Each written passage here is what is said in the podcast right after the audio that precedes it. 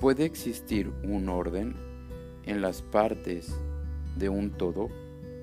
En la primera carta a los Corintios, capítulo 12, versículos 12 al 31, Pablo toma la figura del cuerpo para ayudar a ver que habiendo una diversidad de miembros, o sea, partes del cuerpo, puede haber una unidad, puesto que es un solo cuerpo, y que esa diversidad puede ser específica, pero que tiene un orden hacia el todo, hacia el cuerpo, el cuerpo que es Cristo.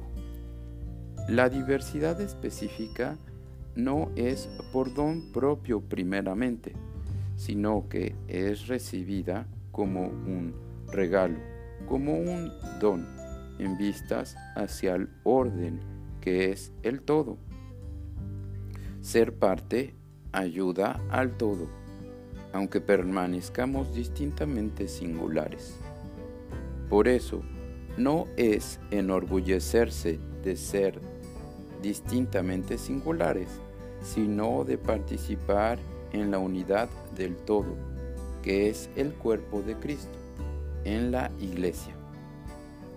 Por ello, si un miembro de la iglesia sufre, todos sufrimos, porque la unidad de Cristo viene por el cuerpo de Cristo, y así podemos interceder por el miembro para que encuentre la consolación que viene de Cristo mismo.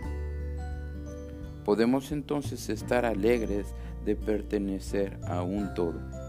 Y si eres parte singular también, lo que se vive no se vive solo, puesto que Cristo y su cuerpo, que es la iglesia, te acompaña.